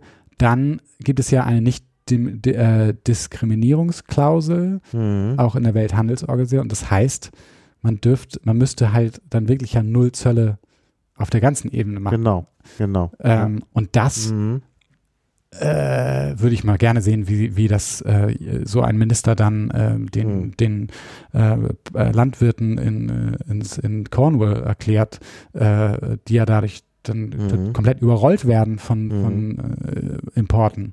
Was wird überhaupt äh, aus den Landwirten? Also ich meine, es gibt ja immer noch EU-Agrarsubventionen, aber die wird es ja dann Mhm. in Großbritannien nicht mehr geben. Äh, jetzt ist aber die Landwirtschaft so gestaltet äh, in Europa, dass sie so ganz ohne Agrarsubventionen, die wollte man ja auch schon mal abschaffen, äh, gar nicht mehr funktioniert. Äh, was äh, passiert dann mit den Landwirten in Cornwall? Ja, das ist eine gute Frage. Also ich meine, man muss sa vielleicht sagen, dass die Landwirte in Großbritannien vielleicht eine leisere Stimme sind, Mhm. weniger, eine, eine Mhm. äh, weniger aktive Lobby haben als die Fischer. Mhm. Ah ja, die Fischer Mhm. sind aber auch betroffen. Die Fischer äh, Also sind aber große Brexit-Befürworter. Ah ja, ah ja. Äh, weil ähm, es ist zum Beispiel ja so, dass, also mh, äh, zum Beispiel äh, Deutschland, mit den Mhm. ganzen, der deutsche Rollmops, den die, Mhm. oder Matthias, den die Ja. Deutschen ja eigentlich ganz gern, anders als die Briten, essen wir eigentlich sehr gerne Hering in Ja. Deutschland. Hm. Angela Merkel lässt sich auch immer sehr gerne mit Hering fotografieren, mit Matthias und den Mhm. Heringfischern. Mhm. äh, Ähm, das hat was damit zu tun, dass äh, die größte ähm, Heringverarbeitungsanlage in Deutschland ist ähm, in ihrem ah ja, Wahlkreis. genau, Ähm, genau. Aber dieser ganze Mhm. Hering, der kommt Mhm. eigentlich aus britischen Gewässern. Ach, sieh an. Ich glaube, also 90 Prozent davon ist eigentlich aus britischen Gewässern, der Mhm. unter EU-Regeln ähm, äh, dort sozusagen dürfen die äh, Mhm. fischen und dann kommt das nach Deutschland. Ähm, Mhm. Und da sagen dann natürlich die, äh, die britischen Fischer, wir kriegen unseren Fisch zurück. Wir, wir, das ist alles unser. Ja, aber, Die ganzen Heringe haben nämlich Bowlerhüte auf und Mhm. ja, aber, aber, aber den will man ja auch verkaufen. Und wenn die Deu- Deutschen den dann nicht mehr abnehmen oder was noch schlimmer ist, dann gibt es dann plötzlich Zölle auf den Hering. No? ja, Äh, das, das ist dann, das, das wird man sehen. Aber es, ich finde das ganz interessant, dass, ähm, dass, also ich meine, in Frankreich hat jetzt zum Beispiel Landwirte, haben, haben eine große, äh, Mhm. eine laute Stimme, auch in Deutschland Mhm. haben die ja irgendwie eine gewisse mhm. äh, Lobby. Ähm, äh, aber es ist das mit den Fischern, das ist, ist was sehr britisches. Ich glaube auch, dass die, dass die lieben, äh, ich glaube, das ist, die sind sehr beliebt, die Fischer bei den bei den Mhm. Konservativen, weil die sozusagen auch so ein ähm, so ein Modell eigentlich von, wenn du dir das vorstellst, so, ein- so ein, das sind der, die ultimative Thatcherism-Beruf. so, Mhm. Du hast dein eigenes Boot und, und fängst deinen eigenen Fisch, du bist sozusagen dein, dein Your Own Enterprise. Also ist, Ah, äh, ja. und äh, die ähm, äh, Libertären auf der konservativen Seite lieben auch ähm, äh, diesen, äh, diese, dieses Bild ähm, von, ähm, von den Briten als äh, sozusagen Freibeuter. ah ja, ah ja. Äh, war nicht. Francis Drake ein berühmter Freibeuter? Ja. Der, und so, das ist, glaube ich, für Naja, die, so ein historisches Bild. Wir sind eine swashbuckling Nation. Äh, Mhm, mhm. ist immer so ein, so, ein, so ein gehobener, geflügeltes Wort, äh, was von den Konservativen sehr gerne benutzt wird. Wir, wir, sind, Ah, wir sind auf freier See und wir sind mobil und ähm, äh, Ja, wir, okay. wir äh, äh, gehören nie irgendwie der großen Flotte an, aber wir sind Mhm. dadurch irgendwie mobiler und Mhm. agiler. Ja. Wobei natürlich hier äh, Francis Drake schon im Auftrag der Krone unterwegs war. Ja, genau. Ja, also das mit dem Freibeutertum ist da nochmal, das hängt dann auch so ein bisschen von der Perspektive ab. Aber das ist, ist glaube ich, eine ganz, äh, so diese, die, ich finde diese, diese Mhm. ähm, nationalen Mythen sind immer ähm, interessant. Man muss sie auch irgendwie ähm, äh, verstehen, weil sonst verpasst man sowas wie den Brexit. Mhm. Ich glaube auch, dass, also um jetzt Ja. nochmal einen Schritt zu, zurückzugehen, nochmal kurz vor dem Referendum, Mhm. ähm, Boris Johnson als Figur äh, Mhm. und Nigel Farage als Figur. Das wird, glaube ich, in Deutschland immer, äh, natürlich, äh, das sind ja absurde Figuren, die sind ja Mhm. irgendwie aus ähm, ähm, Alice in Wonderland oder, Mhm. oder äh, äh, Monty Python irgendwie, Ja, diese, diese ja. Figuren. Und die kommen in Deutschland, das, die sind ja so lächerlich, wieso, wieso Stimmen, äh, wieso kriegen Mhm. die dann Stimmen und Mhm. wieso kriegen die dann Unterstützung in der, in der, in Großbritannien? Und ich glaube, das, das hat, äh, das ist auch sehr tief verankert in nationalen Mythen. Man muss sich ja, also der Amateurismus, äh, Mhm. also der Amateur ist Mhm. in Großbritannien eine sehr ähm, wichtige Figur. Mhm. Fußball auch. Also Mhm. das war die Groß also ähm, äh, Ursprünge des, des britischen Mhm. Sport war der Amateur ein nobler, Mhm. äh, noblere F äh, Figur als der professionelle Sportler, ja, ja. weil er hat ja, nämlich keine finanziellen Interessen ist dadurch fairer. Ja. Ähm, deswegen ist, ähm, weil jemand wie Farage hat äh, und wie Johnson projizieren sozusagen immer, ähm, wie wenig sie eigentlich wissen. Mhm. Dass sie nämlich nicht, prof- wir sind keine Experten, wir sind Mhm. keine Akademiker, Mhm. sondern einfach, wir sind, äh, wir sind irgendwie, wir Amateurs. Und das hat, Oh. das, das greift irgendwie in diese nationale äh, Mythologie, dass man denkt, so, na, der, der hat halt, der, der, der sagt es so, wie es ist, der hat, der ist kein, der, der Mhm. steht irgendwie äh, zwischen den, zwischen den Welten und ähm, hat dadurch irgendwie eine Autorität. Das ist was sehr Britisches. Mhm. Auch irgend, ähm, Ja, ja. es gibt äh, einen, einen sehr klugen Text von dem ähm, Tscheche, ursprünglich tschechischen Soziologen Ernest Gellner, Mhm. äh, der dann nach dem Zweiten Weltkrieg in ähm, Großbritannien gelebt hat. Mhm. Und der sagte damals, ähm, kontinentaleuropäischer Populismus ist, geht immer in Richtung Blut und Boden. Es geht Mhm. immer ins Völkische, wenn die Nationalisten in, in, in Europa sozusagen den Volksgeist beschwören wollen, dann es, dann gucken sie immer Richtung ähm, Bauern und Mhm. äh, äh, der Mensch sozusagen, der äh, unkultivierte Mensch, der irgendwie mit dem, mit dem, mit dem Boden und mit Blut und Boden in Verbindung steht. Mhm. Mhm. Ähm, und Gellner sagt, in Großbritannien gibt es irgendwie so einen umgekehrten Populismus, dass irgendwie das Volk glaubt, dass gerade die, die, ähm, die besonders Reichen aus der Elite irgendwie äh, das Volk besser verkörpern als die besonders Armen. Mhm. Ähm, und dass sie gerade sozusagen ihr, ihr Unwissen oder Mhm. ihre, ihr nicht akademische Mhm. Ausbildung irgendwie ein Zeichen davon ist, Mhm. dass sie ähm, den Volksgeist äh, verkörpern. Gut, das ist aber auch die Ideologie von Trump. Also die, die Trump, Obwohl Ja. er, er Trump ist, ja, ja, vielleicht. Ja, also ich denke schon. Auf der anderen Seite passt es sich zu Johnson, der ja doch, äh, ich glaube, der ist irgendwie Altphilologe, ne? Also der hat doch Ja, irgendwas das, das, abgehobenes Das- studiert. ja das, kann, das könnte sein. Ich dachte, es, es, es fiel mir immer so auf, als, als die AfD Mhm. ähm, Ja, ja, in Deutschland anders, anfing, ja. waren das ja eine reine Professorenpartei. Mhm. Das ging eigentlich, das war das genaue Gegenteil der, von Mhm. UKIP. Ja. Bei UKIP hat man immer darauf Wert gelegt, dass man ja eigentlich nicht Akademiker Mhm. ist, dass man Mhm. irgendwie äh, amateurhaft ist. Mhm. Ähm, das hat man immer ähm, betont. Ja, Während- ja. Die AfD will, wir Mhm. wissen, was wir tun. Ich bin Volkswirt. Das, Mhm. das war von Ja, ja. Bernd Lucke damals immer. Ja, ja, das war immer das, was kam. Ja. Hat sich jetzt vielleicht auch verändert. Ja, das kann ist sein. halt, äh, ja. aber das ist ja noch einmal diese, äh, ja, das ist ein interessanter Aspekt mit diesem, ähm, aber auf der anderen Seite, um noch mal auf die Landwirte zu kommen, die äh, Landwirte sind ja zum Teil auch äh, organisiert als Großgrundbesitzer in Großbritannien und sitzen dann auch gleich im Oberhaus oder im Unterhaus. Mhm. Also sehr viele äh, äh, Abgeordnete haben ja da so, eine, so, so einen Hintergrund. Mhm. Also ne, kleiner Adel und so. Das, das, Das, stimmt. sind ja Leute, die, die Großgrundbesitz haben. Das, es gibt mehr Großgrundbesitzer in, äh, in Großbritannien, das stimmt. Hm. Ähm, es kann natürlich sein, dass auch viele davon jetzt eher aber eher im House of Lords sitzen als im Mhm. House of Commons. Und Mhm. das House of Lords ist vielleicht der politische äh, Körper in Großbritannien, der am ehesten, am, am, am vehementesten gegen den Brexit ah ja. steht. Im Augenblick. Ah ja. Ah ja. Das würde ich jetzt so, äh, ob das Ja. was mit dem Großgrundbesitz So. zu tun hat, das, war, das vermag ich nicht Das einzuschätzen. weiß ich nicht. Ja, ja, das ist, äh, aber das ist mir auch neu. Das war mir gar nicht klar, dass es da nochmal. Da gibt's, ist natürlich auch gespalten, aber Ja. da hat man das Gefühl, dass da zum Beispiel eine viel aktivere Opposition hm. ähm, äh, herrscht, gegen, dass man versucht, den Brexit auszubremsen vom House Mhm. of Lords viel eher als von Labour. Ah ja. Ja. Ah ja. Und äh, ähm, die aktuelle Position der britischen Regierung kann man nicht beurteilen, weil die heute gerade sich ändert. Weil die heute gerade sich ändert. Also man, es gibt, äh, das ist kein offizielles Papier, aber es wurde halt, ähm, wie das oft in Großbritannien viel schneller passiert als in Mhm. Deutschland zum Beispiel, ist es ähm, durchgeleckt irgendwie zu der Presse. Ähm, man nennt es im Augenblick äh, komischerweise den Third Way, den dritten Weg, was ja Mhm. was nicht zu verwechseln sei mit dem dritten Weg von Tony Blair oder Gerhard Schröder. Mhm.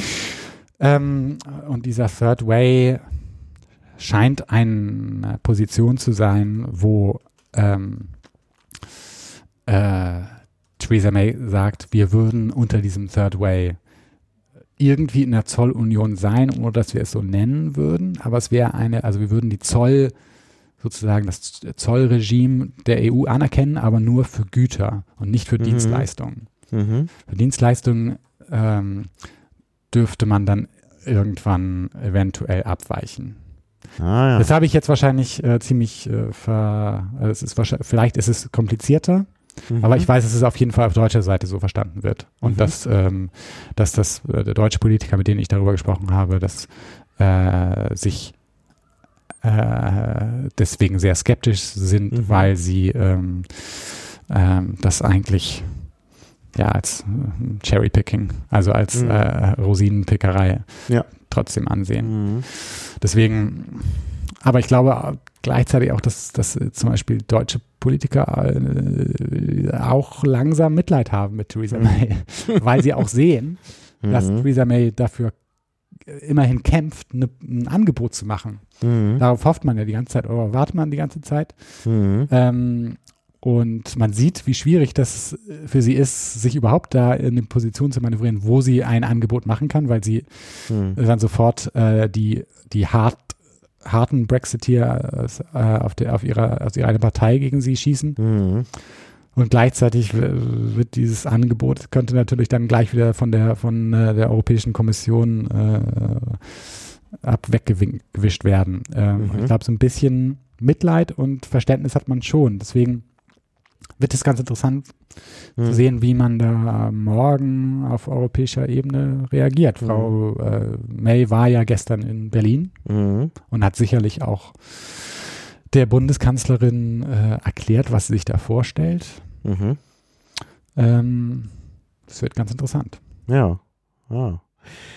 Du hast ja nun auch viel über die Auswirkungen auf Deutschland nachgedacht, beziehungsweise auch darüber geschrieben. Mhm. Wie, äh, ja, was sind eigentlich die Auswirkungen aus Deutschland? Also ich habe den Eindruck, dass äh, die äh, Bevölkerung in Deutschland denkt, naja, das hat für uns erstmal gar keine Auswirkungen, Mhm. weil ne, was haben wir mit dem Brexit zu tun? Mhm. Aber das ist ja nicht so, äh, denn das ist ja klar, ein gemeinsamer Markt bedeutet natürlich, dass alle Seiten irgendwie involviert sind und äh, dass Mhm. natürlich sich wirtschaftlich dann auch sehr viel verändern wird. Ja. Ne? Also ich habe mich ein bisschen äh, seit dem Referendum äh, ein bisschen in die äh, äh, hineingearbeitet ähm, in das Thema Autoindustrie und Mhm. versuchen zu verstehen, wie das eigentlich Mhm. heutzutage funktioniert. Mhm. Weil ich glaube, auf beiden Seiten vielleicht, vor allen Dingen aber auf britischer Seite, denkt man irgendwie immer noch an Autos. Das ist sowas, das baut man in der Fabrik Mhm. und dann kommt das in Container oder so und wird auf ein, in ein Mhm. anderes Land geschickt. Mhm. Ähm, Gibt es eigentlich in Großbritannien noch nennenswerte eigenständige Autos? Entschuldige, dass ich das so frage. Ich habe mich Äh, nie damit beschäftigt. ja, Und das, die Automarken, die ich so kenne, äh, die britischen gehören ja jetzt irgendwie alle zu internationalen Konzernen, die oft was mit Deutschland zu tun haben. Ja, ja. Oder ich meine, äh, Jaguar Land Rover ist nicht deutsch, hat aber zum Beispiel auch einen deutschen CEO, glaube ich. Mhm. Ähm, ja, es gibt, es, also das ist, das ist halt das Ding, dass das Autos ja, wir, äh, das ist so eine 60er Jahre Mythos ja auch, dass irgendwie ein, ein Auto irgendwie zu einer, Mhm. Ja. zu einer Nation gehört. Genau. Ja. Äh, äh, BMW ist oder Volkswagen ist deutsch ist und, noch äh, und der Die Idee mit Volkswagen ist, ist deutsch, kommt ja noch aus dem Nationalsozialismus. Ja, genau. Ähm, Mhm. Aber in Wirklichkeit ähm, ist ja der, äh, also ich, ich habe mir das, ich war, das war jetzt nicht beim Autohersteller, aber, sondern ich war in Bayern bei einer Fa- in einer Fabrik, wo die so äh, Armaturen, also Mhm. sozusagen so ähm, Mhm. äh, das Rückgrat von einem Auto, so diese Ja. ganzen ähm, Elekt Elektronikstränge herstellen. Mhm. Mhm. Äh, Das war eine, ist eine Firma, die hat ursprünglich mal Lederhosen gemacht und jetzt Mhm. machen die äh, also Lederarmaturen und so diese diese Mhm. diese ganzen verflochtenen Ja. ähm, Kabel. Dort äh, in dieser Fab äh, in der in dem Büro des Fabrikbesitzers ist so eine so eine dreidimensionale Statistik, die man so sieht und da siehst du Mhm. so, wie viel Profit irgendwie diese Firma plötzlich gemacht hat, nachdem ähm, die Freizügigkeit kommt. So, also den letzten, Mhm. weil diese Autos werden halt nicht mehr in einem Land hier oder die Teile Klar. werden nicht in einem Land Ja, ja. hergestellt. Zum Beispiel Mhm. diese Armaturen werden in, Mhm. äh, äh, in Marokko kommt das Leder her, dann, dann wird Ja, es ja. in Polen äh, gegerbt und, und Mhm. verarbeitet, dann, Mhm. dann geht das ähm, nach Frankreich und dann geht es Mhm. nach Deutschland und dann geht es wieder woanders hin. Also ich habe eine Geschichte gemacht über, äh, geschrieben über die ähm, es gibt einen- Teil im Auto, ich bin jetzt Mhm. wirklich kein Autonah, aber eine Kurbelwelle. Weißt du, was eine Mhm. Kurbelwelle ist? Ja, ich Das meine, ist so das der, ist der ein Teil, der die Bewegung des Ja. Motors äh, Mhm. übersetzt in die Bewegung des Rades. Genau. Genau. Ähm, wenn man jetzt äh, diese Kurbelwelle äh, überquert, äh, bevor sie in, in einen fertigen Mini Mhm. ist, der von BMW heutzutage hergestellt wird, Mhm. äh, ähm, äh, überquert die fünfmal den Ärmelkanal. Oh. Äh, das heißt, wenn man jetzt sagt, es würde Zölle geben, dann müsstest du ja Mhm. eigentlich einen Teil fünfmal ver äh, ver versteuern. Das wäre ja total absurd. Also, äh, und ich glaube, das, da, da, das ist ganz interessant bei dem Brexit. Das ist eigentlich die in der nationalen Vorstellung sind Autos immer noch sowas, was man in einem Land Mhm. herstellt und dann Mhm. verkauft. Mhm. Aber inzwischen, man redet ja von einem Long Workbench, der langen Mhm. Werkbank, Mhm. oder äh, ist das nicht mehr? Das ist alles so ein, so ein, so ein Mhm. Theater, so ein, so ein unglaublicher Tanz Mhm. von, von, von Teilen, die durch die ganze Welt schwirren und dann Mhm. irgendwie rechtzeitig ähm, irgendwo ankommen. Mhm. Ähm, und von daher äh, ist das, glaube ich, für, vor allen Dingen für die, ja, für die deutschen, für die deutsche Autoindustrie schon ein ziemlicher Albtraum, sich Mhm. vorzustellen, dass es plötzlich ähm, äh, da dieser Handel von, äh, von Teilen oder Verkehr von Teilen irgendwie Mhm. behindert wird. Das ist für beide, für beide Seiten schlecht. Denn ich Für meine, beide Seiten. Ja. Die andere Seite braucht ja diese Teile. Und wenn das dann nicht mehr so geht, also man kann ja nicht schlecht, man kann ja schlecht jetzt sofort eine neue Fabrik aufmachen in Großbritannien, die das dann alles alleine und nur in Großbritannien herstellt, weil ja das Know-how auch nicht da ist und die Arbeitskräfte sind nicht da und so, müssen auch was ausgebildet werden und so. Also ich denke, dass das ist für beide Seiten keine, kein Gewinn. Also es, es ist natürlich, kannst du sagen, und das, das ist wirklich das Argument der einiger äh, Brexit-Fanatiker, die sagen, ja, wir tauschen das halt alles aus. Wir kriegen dann die ganzen Teile irgendwo mhm. aus China oder aus mhm. Indien und ähm, Natürlich kannst du das sagen, wenn du wirklich so, darauf anlegst, dass du äh, alle europäischen Komponente der Wirtschaft, die in die, mhm. in die, in die britische Wirtschaft verzweigt sind, dass du die irgendwie alle raus haben ja. willst und ersetzen. Ja. Natürlich ist das vielleicht möglich, aber wie lange wird das denn dauern? Es ist halt wirklich so, als würde man so ein äh, irgendwas auseinanderzwirbeln, mhm. was, was seit Jahren zusammengewachsen ist. Mhm. Das, ähm, ja, ja. ja. Naja, gut, also das bedeutet also, äh, auch in Deutschland gibt es dann große Einbußen. Ja, und man muss äh, sagen, dass, dass die, ich glaube, die äh, Autobauer machen sich da schon langsam Sorgen und sagen das so ein bisschen noch unter, hinter vorgehaltener Hand. Ich glaube, die Briten, das war immer das Argument der, der Briten, dass die gesagt haben, die Deutschen, die verkaufen uns so viele BMWs, die wollen, die, die bestehen darauf, die Autobauer, die bestehen darauf, äh, mhm. dass, dass wir ein, ein Freihandelsabkommen kriegen. Mhm. Das wird schon gehen, weil mhm. die Autoindustrie hat so viel Macht mhm. äh, und die rennt Merkel das Kanzleramt ein, wenn, wenn mhm. äh, die stürmen das Kanzleramt, wenn, naja. wenn, es, wenn es kein Abkommen gibt. Naja. Das war immer das Argument, dass man gesagt hat, wir sind halt so ein großer, wir kaufen so viele Autos. Und man muss ja sagen, auf politischer Ebene ist das halt nicht passiert, weil ähm, die deutsche Industrie dann doch irgendwie sehr diszipliniert ist und auch sehr mhm. politikhörig vielleicht. Mhm. mhm. Ähm, und umgekehrt, vielleicht ist die Poli deutsche ja. Politik auch sehr äh, industriehörig. Glaube ich auch. Ähm, ja, ja. Ähm, aber ähm, es gibt ja schon eine sehr große Koordination und, und das, ähm, das ist ja jetzt nicht, das ist wirklich nicht eingetreten. Aber hinter vorgehaltener Hand, glaube ich, macht man sich in der Autoindustrie schon sehr Sorgen, weil ja auch mhm. die Autoindustrie, also der Handel mit, Groß mit Amerika bedroht ist. Das ist ja, mhm. das passiert ja alles äh, äh, gleichzeitig gerade. Mhm. Ähm, das ist, das ist sicherlich ein, äh, ein Aspekt, wo, wo Deutschland auch äh, direkt äh, mhm. betroffen wird. Es gibt dann, natürlich gibt es da Teile, wo man, also ich glaube zum Beispiel, ich meine Airbus, die stellen mhm. halt äh, einen Flügel her für den Airbus in, in, in Großbritannien, irgendwo mhm. in Yorkshire, glaube ich. Und ähm, ich glaube, da gibt es ein Abkommen, dass, ähm, dass, dass es zollfrei ist. Also das wäre mhm. auch, da, da glaube ich, kann man gar keine Zölle drauf erheben. Aber gleichzeitig äh, haben, hat dann Airbus Sorgen, dass, was ist denn mit unseren ganzen Ingenieuren, die mhm. äh, aus Frankreich oder aus äh, Österreich oder was, irgendwo in der EU, EU-Bürger, die wirklich mhm. die Besten auf dem Kontinent sind, die wollen wir eigentlich, dass die für uns dort mhm. in, ähm, in England arbeiten. Dürfen mhm. wir das überhaupt? Können wir die da kurz spontan hinschicken oder müssen naja.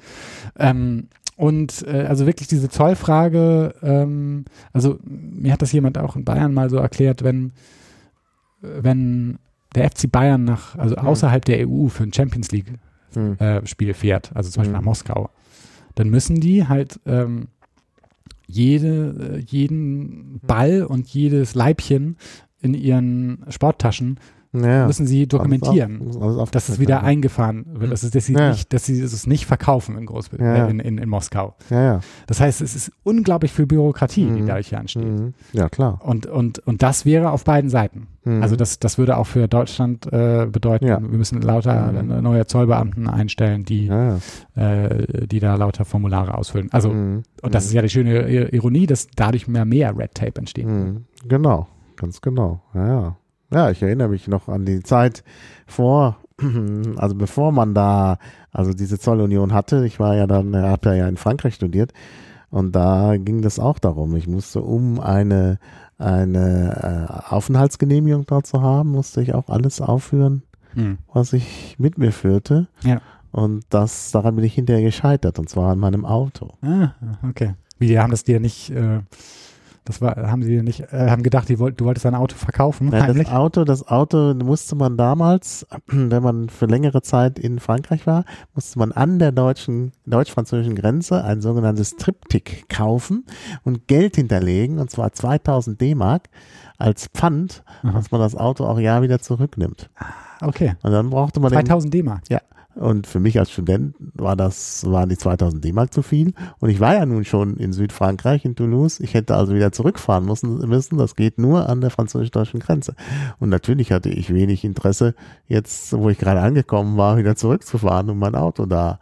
Und wo sollte ich die 2000 D-Mark hernehmen? Also das war alles Was hast du dann sinnlos. Ich habe mich dann da aufgehalten ohne die Aufenthaltsgenehmigung. Es war auch letztlich nicht illegal, weil äh, man wohl tatsächlich auch einen kurzzeitigen Aufenthalt für bis zu drei Monaten ohnehin ohne die Aufenthaltsgenehmigung, weil die Bearbeitungszeit auch so lang war, äh, äh, machen konnte. Und ich war ja zwischendurch, dann war ich mal in Spanien und so, also ich war nicht die ganze Zeit in Frankreich. Ich glaube, dass ich damit nicht gegen Gesetze verstoßen habe. Das Problem war nur, ich wollte natürlich auch hinterher da ein Universitätszeugnis haben. Und dazu musste man dann die Auf, äh, Aufenthaltsgenehmigung vorlegen. Das habe ich aber erst erfahren, als ich schon durch war mit meinem Studium. Und äh, dann äh, ging es wieder los. Okay. Ja, und dann habe ich es aber doch geschafft, auch noch meine äh, mein Universitätszeugnis zu bekommen, ohne Vorlegen der Auf Ja, Aufenthaltsgenehmigung. ja. ja, ich meine, es ist ganz interessant. Also ein Aspekt, Mhm. das ist jetzt vielleicht auch für Deutsche, aber vor allen Dingen so f- für das London, was ich eigentlich kannte und, und liebte. Ähm, ich meine, äh, in den 90ern, als ich ähm, nach Großbritannien gegangen bin, da war London ja eine unglaubliche Kulturstadt. Mhm. Das Ja. war nicht nur Britpop, das war auch, Mhm. es gab ja unglaublich viele Künstler, Musiker, Ja, ja. Akademiker, äh. Mhm. äh, Museumsforscher, äh, die, die aus ganz Europa in London waren. Das war Ja. einfach die Kulturhauptstadt. Mhm. Mhm. Und man muss sich jetzt mal fragen, wie, wie, wie läuft das denn nach dem Brexit mit der Einwanderung? Mhm. Und es gibt natürlich dann auf beiden Seiten, also auch auf der Brexit-Seite, Leute, die sagen, ja, wir sind ja gar nicht, wir wollen ja gar nicht ähm, Einwanderung. Einwanderung finden wir immer noch gut. Das gibt sicherlich, also die Wirtschaftsliberalen sagen das auch immer. Ähm, die sagen, ja, es geht uns eigentlich ja nur darum, dass wir nicht mehr diskriminieren gegenüber Mhm. den aus, aus dem Rest der Welt. Aber natürlich gibt es dann Leute, die sagen, ähm, nein, es, diese Abstimmung hatte was mit Einwanderung zu tun. Wir müssen unsere Grenzen kontrollieren. Ja. Und das heißt, Grenzen Ah. kontrollieren, du kriegst nur, du kannst nur einwandern, wenn du vorzeigen kannst, dass du einen Mhm. Job hast, dass du Ja. einen Arbeitsvertrag hast. Das, was heißt denn das für Cultural London? Also wenn du dir Mhm. mal vorstellst, diese ganzen Mhm. ähm, äh, Musiker, diese ganzen Mhm. äh, Illustratoren, Künstler, die, die haben doch alle gar keine Arbeitsverträge. Das sind Ja. doch alles freie äh, Freiberufler. Ja. Also ich, ich, ich kann mir nicht vorstellen, dass das wird ja eine verheerende Mhm. Wirkung haben Mhm. auf, auf, auf, auf die Kulturlandschaft London. Das ist meines, meines Erachtens noch überhaupt nicht diskutiert worden. Und Mhm. ich kenne einfach sehr viele ähm, Franzosen, Spanier, Deutsche, die äh, in den letzten drei Jahren weggezogen sind ja, aus, genau. äh, aus, aus London. Zum Teil nach Berlin. Und zwar äh, gibt es auf allen Ebenen. Also man denke nur an Neil McGregor zum Beispiel, der ist Schotte, Ja, aber der ist ja auch betroffen und Ja, ist inzwischen in, in, in Berlin. Ja. Also offensichtlich gibt es da auf allen Ebenen ein gewisses Interesse, sich anderswo. und die, die. Zahl der äh, Briten, die sich für deutsche Hm. Pässe äh, beworben haben oder beantragt haben und Mhm. auch das äh, genehmigt gekriegt haben, ist ja ähm, 500 Prozent gestiegen. Oder? Ja, ja, ja, ja. Ja. Gut, also das sind natürlich jetzt alles äh, negative Auswirkungen. Wie wird denn die Lösung am Ende aussehen? Was sagt denn die Glaskugel? Ja, das ist äh, die Glaskugel, versuche ich eigentlich immer als Journalist so, so viel wie möglich zu vermeiden. Ja, hier darfst du mal. Also natürlich, wenn du was schreibst für den Guardian, Ja. solltest du natürlich nicht irgendwelche wilden Spekulationen von dir geben. Ja. Aber hier haben wir jetzt mal die Möglichkeit, so ein bisschen äh, freier zu Mhm. sprechen. Also ich bin dann in, in solchen Situationen immer dann eher äh, Pessimist und hoffe, Mhm. dass es natürlich vielleicht auch besser läuft. Hm. Versuche mir dann zu überlegen, was wäre denn das Schlimmste, was passieren könnte. Und dann spreche ich es aus und dann äh, hoffe ich, dass es nicht eintritt. Hm. Also überlegen wir mal, was, was, was könnte passieren.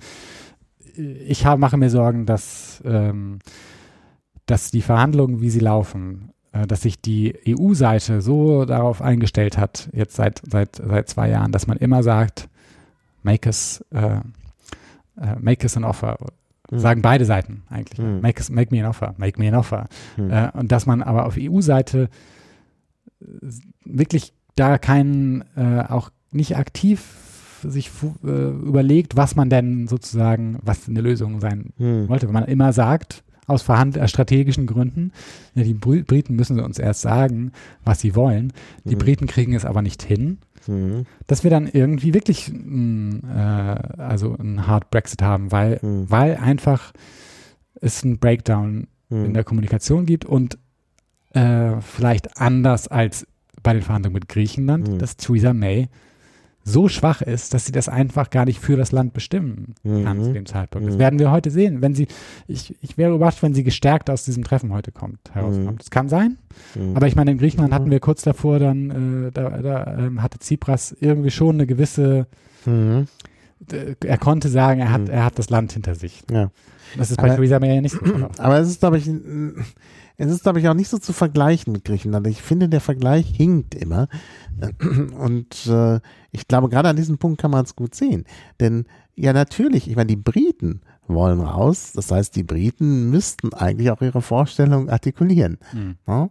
Also das ist, das ist, ja, also ich meine, ganz neutral gesehen, ne? wer ist denn derjenige, der mit, mit, mit der Brexit-Idee an den anderen Partner herangetreten ist? Das ist nun mal Großbritannien. Das heißt, Großbritannien ist, also jetzt ohne, dass ich jetzt die Position der EU übernehmen will, ist da irgendwie auch in der Pflicht, was vorzulegen.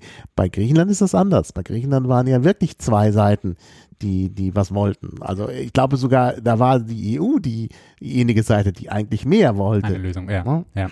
Gut. Ähm, ich denke aber, was, was in Deutschland äh, unterschätzt wird, ist, dass, wenn man sich die Umfragen anguckt, Hm. ähm, dann sind die ja eigentlich, was das, was äh, das Erstaunliche ist ja, dass sie sich Mhm. eigentlich, wie wenig die sich bewegt haben. Hm. Das Land ist ja immer noch gespalten, ungefähr 52, 48, Ja, ja. manchmal mehr Remain, aber Ja. es ist ja immer noch irgendwie zweigeteilt. Hm. Und es ist also dieses Regret, also das, Mhm. das Bereuen. Ich glaube nicht, dass das so weit eingetreten ist, dass, dass äh, die Politik da jetzt plötzlich Hm. ähm, umkehren kann und sagen, wir machen doch eine zweite Abstimmung. Ich glaube, dass das ist jetzt, kann ich mir das nicht vorstellen. Und das wird Mhm. immer noch erhofft, auf jeden Fall. Mhm. Auf deutscher Seite und äh, in äh, auf ganz europäischer Seite. Hm. Ich glaube aber nicht, dass es im Augenblick möglich ist. Hm. Man könnte halt vielleicht, vielleicht ist das jetzt die äh, positive Hoffnung, aber auch die ist irgendwie äh, tragisch, dass es irgendwie, also wirklich so ein Katastroph, äh, also ein, ein einschneidendes Erlebnis geben muss. Mhm.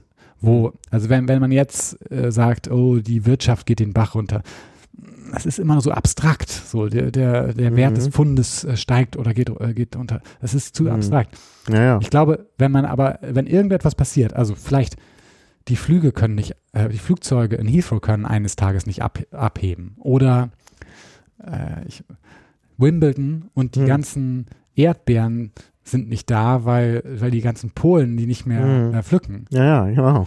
Ein, oder also äh, wenn äh, irgendwie so ein symbolischer Moment Mhm. äh, da ist, den das ganze Land sozusagen ein, ein Fakt, den man nicht als Fake News Mhm. verneinen kann. Mhm. dann könnte ich mir vorstellen, würde es vielleicht irgendwie eine, ein, Hm. würde die Debatte einen Dreh sich Hm. drehen und man dann dann könnte es irgendwie eine Plattform geben für wir müssen jetzt noch mal neu abstimmen Mhm. für irgendwas. Mhm. Aber ich glaube im Augenblick äh, ist Hm. es noch nicht so weit. Aha. Und solche Bewegungen wie People's Vote und so hältst du nicht für, das sind, die sind eher vernachlässigbar. Ja, ich, ich denke schon, dass da ähm, gute Leute da dabei sind, aber ich glaube, dass sie das im Augenblick noch nicht. Also sie haben auch ein Problem, dass sie dann manchmal so Leute dabei haben wie Tony Blair und ähm, ja, so, da gibt es so ein paar Figuren, die aus der, aus der New Labour-Zeit, die ja damals auch nicht, die waren ja eigentlich auch, hatten ja auch Mitschuld daran. Mhm. Die haben damals, wie, wie ich am Anfang gesagt hatte, Mhm. die haben damals so richtig, die, also die haben, die haben jetzt so ein bisschen ein schlechtes Gewissen, glaube ich, Mhm. weil sie damals, in, als sie regiert haben, die europäische Idee nicht richtig verkaufen konnten. Ja. Und jetzt versuchen sie das irgendwie, äh, sich äh, ein gutes Gewissen reinzureden, indem sie für, für eine zweite Abstimmung reden. Aber irgendjemand wie Tony Blair vergiftet so eine Debatte le le- Mhm. leider. Ähm, Ja, das glaube ich auch. man kann über ihn denken, Ja. was man will, aber ich glaube, also äh, ich glaube nicht, dass er, dass, dass es eine Bewegung, die Tony Blair oder auch jemanden wie Nick Clegg mit drin hat, ähm, irgendwas reißen Mhm. kann. Mhm. Ja, ja, das ist natürlich, sind Leute, die im Grunde auch verbrannt sind, das ist schon richtig. Ja. Ja, und äh, da weiß man nicht, ja.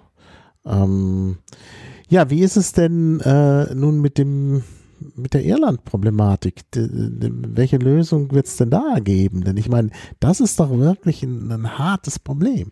Ne? Also vor allen Dingen ja hängt es ja auch damit zusammen, dass äh, äh, Theresa May zusammen äh, äh, regiert mit der äh, mit den äh, irischen nordirischen Unionisten, die ja natürlich dann auch nochmal eine besondere Rolle in der ganzen Sache spielen. Hm. Das ist wirklich so ein, ich meine, das ist ein, äh, ein Problem für eine, nicht nur für eine Abiturprüfung, wie das ja jetzt schon passiert in Mhm. Baden-Württemberg, aber das ist ein Problem für eine Doktorarbeit äh, Ja. in zehn Jahren. Äh, wenn ich das richtig verstehe, dann ist ja ein Vorschlag von Michel Barnier, dem Brexit-Verhandler der Mhm. Europäischen Kommission, Mhm. dass ähm, sozusagen, dass man ein Freihandelsabkommen abschließt, wie zum Beispiel mit Kanada. Also das wäre so das Vorbild. Aber man hat Mhm. den sogenannten Backstop. Mhm. Und der Backstop bedeutet, dass Großbritannien, also das ist irgendwie eine Grenze zwischen in der, Mhm. äh, äh, in der äh, Meer zwischen Nordirland und äh, dem britischen Mhm. Festland Mhm. äh, bestehen bleibt, weil irgendwie Nordirland sozusagen in der Zollunion irgendwie drin bleibt. Das würde das Ja, lösen, aber ich das glaube, ist nicht, dass das, das, will, das will schon aus symbolischen Gründen. Und du hast ja so viel schon über, über Symbole und Mythen Mhm. gesprochen, dass das wäre etwas, was äh, die Unionisten nicht akzeptieren können. nein, und ich glaube auch nicht, dass das die britische Premierministerin ähm, Hm. äh, vertreten kann, diese, Mhm. diese Position. Von daher ähm, bin ich auch nicht äh, klug genug, dass ich da einen konstruktiven Vorschlag machen kann. Hm. Ja, schade eigentlich. Also das ist wirklich so ein Punkt, wo, wo ich mich dauernd frage, was passiert da jetzt? Und ähm, ja, und, und offensichtlich ist das auch so ein Thema, was, was zwar immer wieder hochkocht, das kommt immer, aber dann kommt nicht, äh, kommen keine, keine Lösungsvorschläge. Also irgendwie äh, ist das seltsam. Ja. Hm. We will see. ja, wir werden sehen, ja, genau. Ja, also äh, äh, gut, du sagst, man weiß nicht genau, äh, was äh, kommen wird. Wie wäre das denn jetzt, dass tatsächlich, ähm, also ist ja jetzt schon vereinbart, dass es eine Nachfrist geben wird, ne? Und äh, ähm, also irgendwie auch ein Übergangszeitraum. Äh, äh, das, oder ich meine, du hast da auch über Symbolische gesprochen. Wenn man das nur richtig nennt, äh, könnte man natürlich so tatsächlich auch einen Übergangszeitraum nochmal verlängern. Also ich denke, man kann es nicht, weil dann, also nicht offiziell so machen, also man muss weiterkommen, weil sonst natürlich alle Brexit-Anhänger sagen, äh, geht nicht, aber wenn sowieso schon so viel auf der Mythenebene läuft, dann kann man vielleicht auch mit der Mythenebene noch was retten. Ja, ich meine natürlich, wenn, wenn Großbritannien irgendwie offiziell raus austritt im nächsten März und wenn es dann irgendwie großen Feuerwerk Mhm. an der Themse gibt, dann gibt es die ganzen symbolischen Sachen, erwähnen, also dass der, dass ja neue Pässe, die blauen Mhm. Pässe von früher, Ja, ja. nicht die roten, verhassten roten Pässe der EU, Mhm, mhm. dass die ersetzt werden. Dann gibt es sicherlich ein paar Leute, die sagen, naja, sind wir irgendwie raus. Es ist auch egal. Also, dass man sich Mhm. gar nicht so genau damit mehr befasst. Mhm. Aber ähm, auch da, glaube ich, gibt es im Augenblick zu viele Hm. Politiker, die sich, die auch dann wirklich aus der Zollunion raus wollen, aus, der, aus, Mhm. dem, aus dem Binnenmarkt. Und die sind noch zu laut, als dass Mhm. man da jetzt das, das unbemerkt machen kann, glaube ich. Und Ja. die haben auch äh, alle Ja, ja. eine Plattform in äh, Daily Mail und der Sun. Daily Mail kriegt einen neuen Chefredakteur, der angeblich ein Remainer war. Das könnte Mhm. ganz interessant werden, ob sich dann Mhm. diese Zeitung, die ja wirklich so das, äh, das Blatt eigentlich des Brexits Mhm. war, dass sich da vielleicht irgendwas ähm, drehen könnte. Aber Mhm. ich glaube, so leicht äh, wird das nicht. Also ich glaube, ich, äh, so wie man manchmal beim Fußball sagt, so, dieses, das Spiel wird nicht mit elf Spielern zu, äh, zu Ende gehen. Ist, glaube ich, ist es im Augenblick, wir werden nicht zum Brexit kommen, ohne dass es Rücktritte gibt. Mhm. Noch. Ja, die könnten ja jetzt direkt auch heute anstehen. Ja, also das ist ja, haben wir eigentlich den richtigen Tag gewählt dafür, weil es gerade so spannend ist. Ich hatte äh, auch an, an den Juni-Termin gedacht, weil ja der offizielle Geburtstag von äh, Queen Elizabeth äh, im Juni gefeiert wird. Was sagt denn die Königin zum Brexit? Ja, Er das darf gab, natürlich nichts sagen, klar, nichts. weil sie politisch neutral sein muss. es gab während dem Brexit gab es eine, gab's einen Artikel, wo ähm, äh, ich weiß jetzt gar nicht, ob es in der Daily Mail war, wahrscheinlich schon, äh, wo sozusagen ihr so ein bisschen die Worte in den Mund gelegt wurden, dass hier eigentlich eine Euros, Europa skeptisch sei und äh, für Aha. den Brexit sei. Das hat sie natürlich nie bestätigt und das würde ich äh, auch sagen. ähm, äh, die Queen hält sich, hält sich zurück. Ich kann mir nicht so ganz vorstellen, dass, dass die Prinzen Brexit-Wähler sind. Hm. Dafür sind die zu bedacht, sich irgendwie als modern darzustellen. Von Mhm. daher, ähm, Mhm. aber die halten sich natürlich zurück. Mhm, klar, ja, ja. Also das ist ja auch interessant. Also bei den ganzen Mythen und Symbolen, äh, die, also der Brexit ist nicht, wird nicht assoziiert mit mit Modernität. Äh, das ist schon. Mhm. Das Denken, das Denken, das, das würden die Brexit-Befürworter natürlich anders sagen. Die sagen Ah, ja. genau das Gegenteil. Die EU ist veraltet, eine veraltete Struktur. Hm, Das Hm. Heilige Römische Reich, so welche großen äh, Organisationen funktionieren nie. Wir sind, wir, wir sind ja, klein und ja, agil und deshalb modern. Ja. Wir sind, wir, wir machen alles. Ähm, Ja. äh, wir machen I-Democracy. Es gibt also einen. Aha. Konservativen, der, ähm, der war, bei den Konservativen war, dann war er bei UKIP und dann ist war er wieder bei den Konservativen. Der ist Mhm. jetzt wieder nicht, äh, nicht an, ist jetzt zurück, zurückgetreten, aber der ja, hat immer diese Vorstellung von äh, direkter Demokratie, alles geht über iPods und äh, wir sind, das, das ist so eine Techno- utopische Vision des Brexits. Ja, ja.